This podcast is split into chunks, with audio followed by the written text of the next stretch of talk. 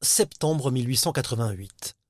Le philosophe allemand Friedrich Nietzsche termine la rédaction de son ultime livre de philosophie, L'Antéchrist. Il y déclare une guerre totale au christianisme. Une guerre qui doit, selon lui, changer la face du monde. À la dernière page de l'Antéchrist, Nietzsche propose même que l'on en finisse avec le calendrier de notre ère qui compte les années depuis la naissance du Christ. Nous ne sommes plus le 30 septembre 1888, écrit Nietzsche, nous sommes le premier jour de l'an 1 d'une nouvelle ère. Si nous avions adopté le calendrier nietzschéen, nous ne serions pas actuellement en l'an 2023, mais en l'an 134.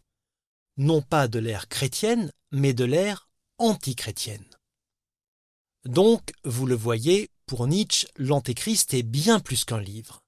C'est un cataclysme, destiné à briser l'histoire humaine en deux tronçons. Un jour, écrit Nietzsche, s'attachera à mon nom le souvenir de quelque chose de formidable. Le souvenir d'une crise comme il n'y en eut jamais sur Terre. Le souvenir de la plus profonde collision des consciences le souvenir d'un jugement prononcé contre tout ce qui, jusqu'à présent, a été cru, exigé, sanctifié. Je ne suis pas un homme, je suis de la dynamite. Trois mois exactement après avoir achevé le manuscrit de l'Antéchrist, Nietzsche s'effondre. La folie a eu raison de lui. Mais lui, en revanche, a-t-il eu raison du christianisme? À la fin de cet épisode, ce sera à vous d'en juger. Que vaut la pitié? Quelle est la valeur de ce sentiment? La pitié est-elle une vertu ou bien est-elle un vice? C'est une question redoutable, une question dangereuse. Et bien sûr, c'est cette question qui nous donne la clé pour pénétrer au cœur même de la philosophie de Nietzsche. Si la pitié, c'est le sentiment qui nous porte à compatir aux souffrances d'autrui, alors naturellement nous penserons que la pitié est un sentiment noble et généreux. Lorsque l'on ouvre le dictionnaire, on voit que les synonymes de la pitié sont la bonté, la sensibilité, la compassion, en un mot, l'humanité. Et le contraire de la pitié, c'est la cruauté, la dureté, la brutalité, bref, l'inhumanité. Ainsi, la pitié semble être un sentiment au-delà de toute critique. Ne pas éprouver de pitié, c'est ne pas avoir de sentiment, et ne pas avoir de sentiment, c'est tout bonnement être inhumain. Pour le dire encore plus simplement, éprouver de la pitié, c'est bien, ne pas en éprouver, c'est mal. Et en effet, si l'on pose le problème ainsi, c'est-à-dire de façon morale, alors la pitié est une vertu. Mais justement, Nietzsche va totalement renverser cette vision des choses et affirmer que la pitié, c'est exactement le contraire de ce que nous croyons. La pitié, ce n'est pas un sentiment issu de la bonté, mais un sentiment issu de la cruauté. Alors bien sûr, dire que la pitié est un sentiment issu de la cruauté, cela ne va pas de soi. C'est une idée qui peut sembler paradoxale. Mais n'allons pas trop vite. Pour résoudre ce paradoxe, nous devons commencer par comprendre la différence qu'il y a entre deux couples de notions. D'un côté, le bien et le mal, de l'autre, le bon et le mauvais. A priori, nous considérons que ce qui est bon relève du bien, et que ce qui est mauvais relève du mal. Et pourtant, cela n'est pas si simple. En effet, le bien et le mal sont des valeurs morales, ce qui n'est pas le cas du bon et du mauvais. Bien agir ou mal agir, c'est faire une action soit conforme, soit contraire à la morale, c'est-à-dire à un ensemble de règles de conduite admises et pratiquées dans une société donnée. Ce qui est bien ou mal l'est par rapport à la société dans laquelle nous vivons. Alors qu'au contraire, ce qui est bon ou mauvais l'est avant tout pour une personne donnée. ce qui est bon pour moi peut ne pas être bon pour vous. Prenons par exemple l'un des dix commandements. Tu ne convoiteras pas la femme de ton prochain. Convoiter la femme de son prochain, c'est un interdit moral. C'est donc quelque chose de mal. De mal pour notre prochain, de mal pour l'ordre social. Pourtant, si l'on désire la femme de son prochain, et que celle-ci répond à nos avances, alors convoiter la femme de son prochain, c'est quelque chose de bon pour nous, même si ce n'est pas bien moralement. Et de la même manière, quelque chose de mauvais est d'abord quelque chose qui est nocif pour nous. Par exemple, absorber un produit qui nous empoisonne, c'est mauvais pour nous. Il n'y a aucune morale là-dedans. Un poison qui nous tue n'est pas immoral. Il n'est ni mal ni méchant. Il est simplement mauvais pour nous. Et ce que Nietzsche reproche avant tout au christianisme, c'est d'avoir délibérément confondu la notion de bien avec celle de bon, et la notion de mal avec celle de mauvais. Autrement dit, d'avoir corrompu par la morale des choses qui n'ont absolument rien à faire avec la morale. Revenons maintenant à la première question que nous avons posée. Quelle est la valeur de la pitié? Pour connaître ce que vaut un sentiment, nous devrions normalement nous demander si ce sentiment augmente nos forces ou au contraire s'il diminue nos forces. La pitié nous procure-t-elle de la force ou bien du remords et de la culpabilité? La pitié accroît-elle nos instincts ou au contraire domestique-t-elle nos instincts? Est-ce que la pitié nous stimule ou bien est-ce que la pitié nous inhibe? La pitié est-elle un élixir ou bien un poison? Reprenons l'exemple du commandement Tu ne convoiteras pas la femme de ton prochain. Il est certain que si j'ai pitié de mon prochain, je ne convoiterai pas sa femme. Mais si la meilleure chose que mon prochain doit faire pour que sa femme lui reste fidèle, c'est non pas de se faire lui-même aimer de sa femme, mais d'interdire aux autres de la convoiter, chacun de nous est perdant dans l'équation. Et si tout le monde agit de même, alors le monde entier marche sur la tête. Ou bien, pour le dire avec les mots de Nietzsche, toutes les valeurs sont renversées. Mais d'abord, comment mon prochain doit-il s'y prendre pour m'imposer ses valeurs S'il veut m'imposer sa morale, il faut bien qu'il arrive à me convaincre que sa morale mérite d'être respectée, qu'il me fasse croire que j'ai quelque chose à y gagner. Pour atteindre ce but, le christianisme va vulgariser et généraliser une conception philosophique précise, la philosophie platonicienne. Vous le savez, pour Platon, le monde est dual. Il y a d'un côté le monde sensible dans lequel nous vivons et qui est fait de matière, et au-delà de ce monde sensible, il y a le monde des idées, le monde intelligible. Et, pour faire simple, c'est vers le monde intelligible que doit tendre le philosophe, puisque c'est dans cet autre monde que se trouvent les idées pures, l'idée du beau, du vrai et du bien. Transposez vulgairement cette philosophie dans un univers chrétien, et vous obtenez le paradis céleste. Ensuite, grâce à cette illusion du paradis céleste, vous pouvez promettre à celui qui respecte la morale même une morale qui va contre tous ses instincts, qu'il en sera récompensé, rétribué dans l'autre monde, dans le paradis céleste. Ainsi, il est possible pour le faible de dominer le fort par la ruse, en lui faisant croire que ce qui est bon pour lui n'est pas conforme au bien moral.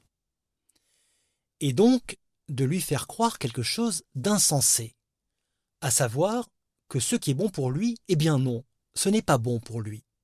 Jusqu'à ce que le fort finisse par confondre les notions de bon et de bien, et à confondre les notions de mal et de mauvais. Alors tout de suite, dès qu'on dit le fort et le faible, on a l'impression d'utiliser un vocabulaire très suspect. Et après tout, il est vrai que la philosophie de Nietzsche a été déformée, falsifiée et récupérée par les pires idéologies. Mais lorsque Nietzsche parle de fort et de faible, il ne parle pas d'un point de vue économique ou social. Il ne parle pas des dominants et des dominés. ni des riches et des pauvres. Pour Nietzsche, ce qui est fort, c'est ce qui est actif. Et ce qui est faible, c'est ce qui est réactif. On pourrait presque dire qu'on ne n'est pas fort ni faible, on le devient. On devient fort en choisissant d'exercer librement sa puissance. Et l'on devient faible en choisissant de corrompre les forts par la ruse, en leur donnant mauvaise conscience d'être ce qu'ils sont. Bref, on devient faible lorsque notre seul moyen d'agir, c'est d'affaiblir l'autre. Et pour l'affaiblir, l'arme la plus redoutable, c'est la pitié. Si le faible peut faire en sorte que le fort se sente maladivement coupable d'exercer sa force, alors le faible a gagné. Il a réussi à corrompre le fort et à le faire renoncer à ses instincts. D'ailleurs, on ne devrait même pas dire le fort et le faible pour désigner des individus. Il n'y a pas d'individu absolument fort ni absolument faible. Tout comme il n'y a pas de société, de civilisation absolument forte ou absolument faible. En revanche, il y a des puissances fortes et des puissances faibles qui entrent en lutte dans chaque individu, dans chaque société et dans chaque civilisation. Dire qu'un individu est fort ou faible, c'est une façon de simplifier la réalité par le langage. Lorsqu'on dit qu'un individu ou une société sont forts, c'est pour désigner un individu ou une société dans lesquels les puissances actives l'emportent sur les puissances réactives. La question est de savoir comment reconnaître et distinguer ces deux types de puissances. Et Nietzsche, nous l'avons déjà dit, utilise un critère simple. La force agit, la faiblesse réagit.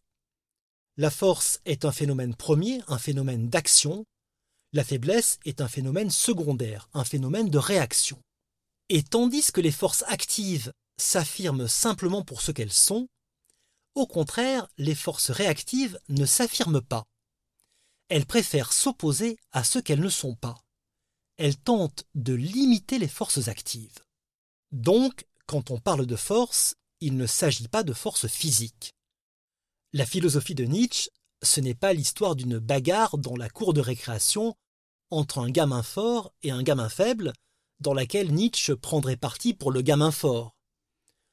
On parle quand même ici de l'un des philosophes les plus importants de l'histoire de la pensée.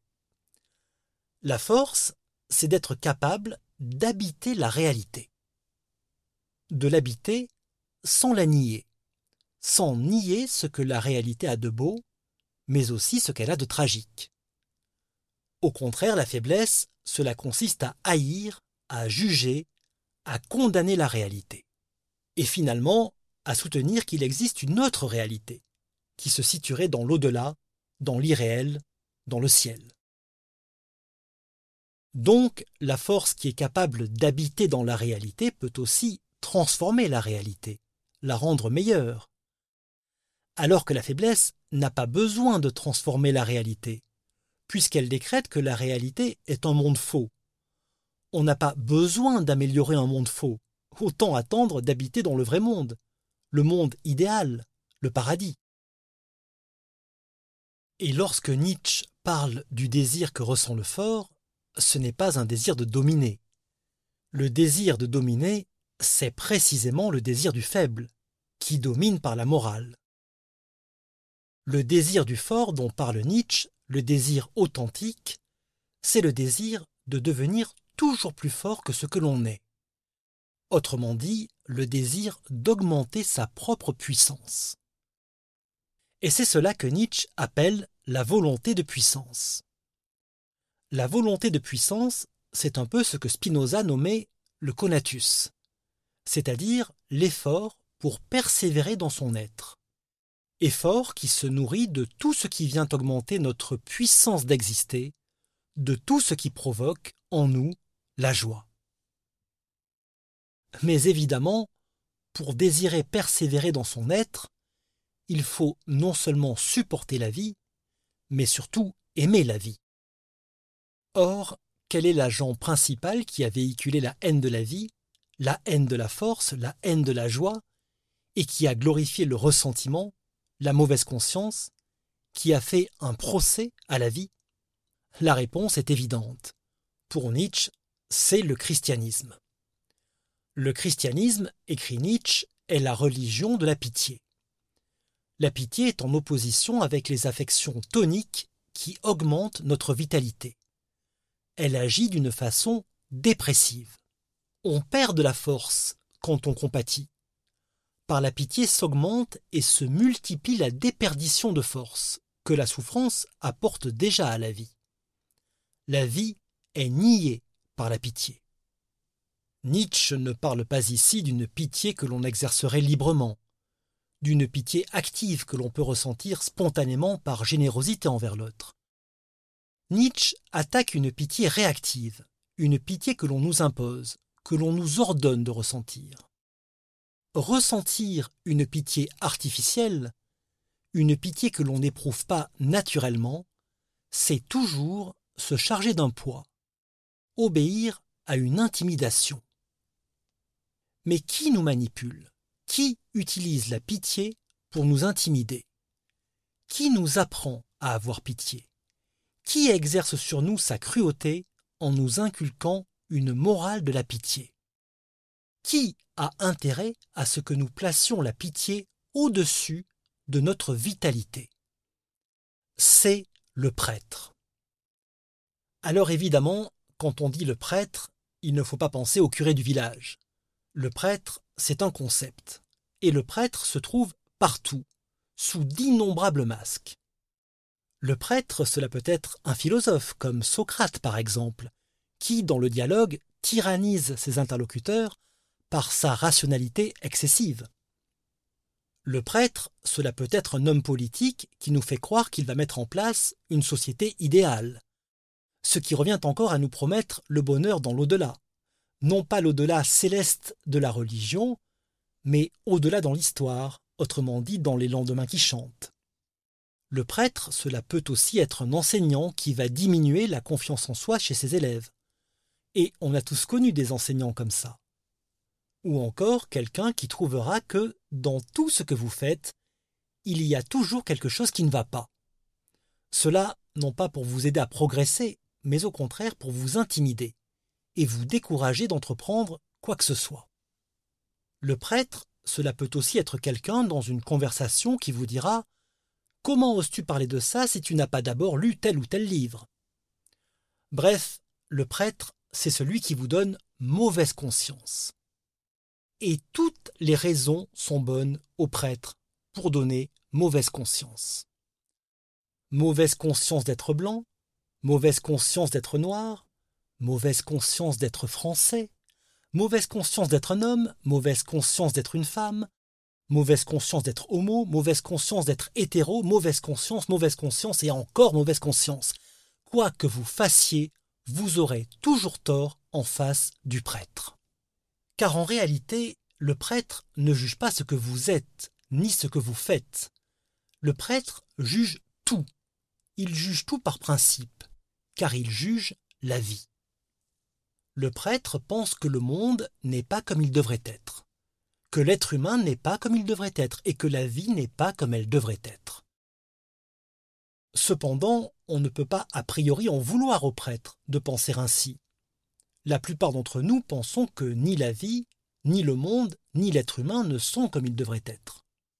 Mais la différence entre le prêtre et le commun des mortels, c'est que si le prêtre accuse la vie, lui dresse un tribunal, la juge et la condamne, ce n'est pas pour changer la vie, c'est pour prendre le pouvoir.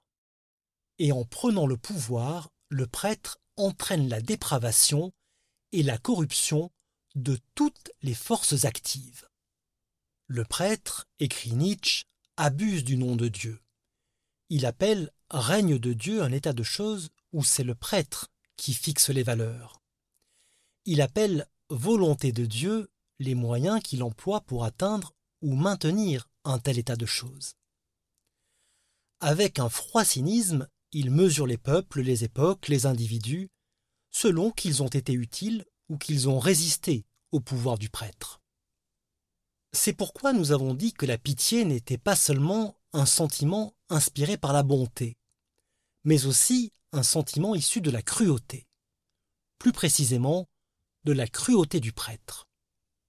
En nous inculquant une morale artificielle de la pitié, le prêtre prend le contrôle de notre force vitale et de nos instincts. Sous l'emprise du prêtre, nous ne sommes plus libres de ressentir sainement et spontanément de la pitié. Nous ressentons de la pitié par contrainte. Nous ressentons de la pitié par culpabilité. Le christianisme, pour Nietzsche, c'est donc une religion qui généralise, à l'échelle de toute la civilisation occidentale, la culpabilité, notamment à travers la notion de péché originel. Par la faute du christianisme, la notion de péché originel s'est répandue en Occident comme un virus mortel. Elle fut, sur le plan psychique, l'équivalent de la peste.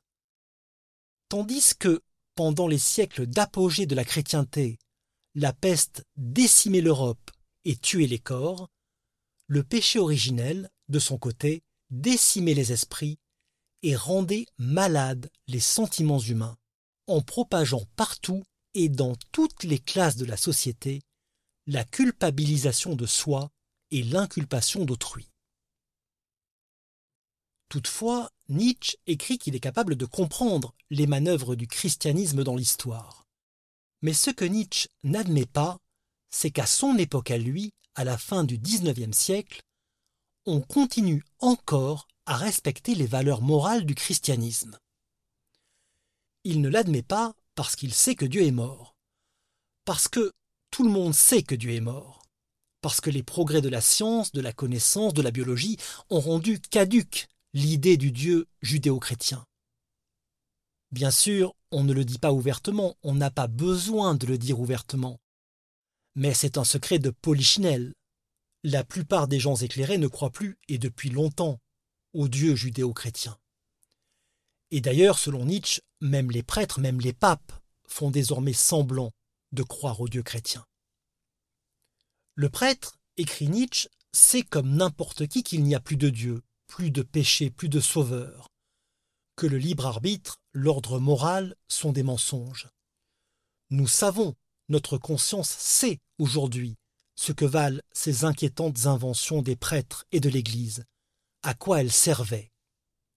Par ces inventions fut atteint l'état de pollution de l'humanité dont le spectacle peut inspirer l'horreur, les idées d'au-delà, de jugement dernier, d'immortalité de l'âme et l'idée d'âme elle-même. Ce sont des instruments de torture, des systèmes de cruauté dont les prêtres se servirent pour devenir maîtres et rester maîtres. Chacun sait cela, écrit Nietzsche. Et pourtant, tout reste dans l'ancien état de choses. En effet, Nietzsche a raison de s'étonner que même si nous ne croyons plus au Dieu chrétien, nous continuons à avoir une idée totalement chrétienne des notions de cause et d'effet. Par exemple, même si nous ne croyons pas en Dieu, nous pensons encore très souvent que lorsqu'un bonheur nous arrive, il vient récompenser une bonne action, et de même que lorsqu'un malheur nous frappe, il vient nous punir pour avoir mal agi. Bref, nous avons supprimé Dieu, mais nous avons gardé la place qu'il occupait. Et d'ailleurs, à la place de Dieu, nous avons mis d'autres idoles. Par exemple, le progrès, la raison, ou encore l'État. Et pourquoi pas de nos jours la consommation, l'économie, la technologie ou encore le fétichisme de la santé. Je ne prolonge pas trop cette liste parce que je ne veux pas faire dire à Nietzsche ce qu'il n'a pas dit. Ce qu'il a dit en revanche, c'est que nous ne pourrons connaître nos désirs authentiques que lorsque nous aurons totalement aboli la notion de péché, la notion de faute et la notion d'autre monde. Que lorsque nous aurons intégré au plus profond de nous-mêmes, comme un réflexe quotidien et permanent, comme une seconde nature qu'il n'y a rien à attendre, ni dans l'au-delà, ni dans un monde meilleur, qu'il n'y a pas de paradis ailleurs, ni de paradis futur. La vie doit se vivre ici et maintenant. C'est cela que veut dire la fameuse maxime de Goethe Gedanke zu leben. N'oublie pas de vivre. Parole de philosophe.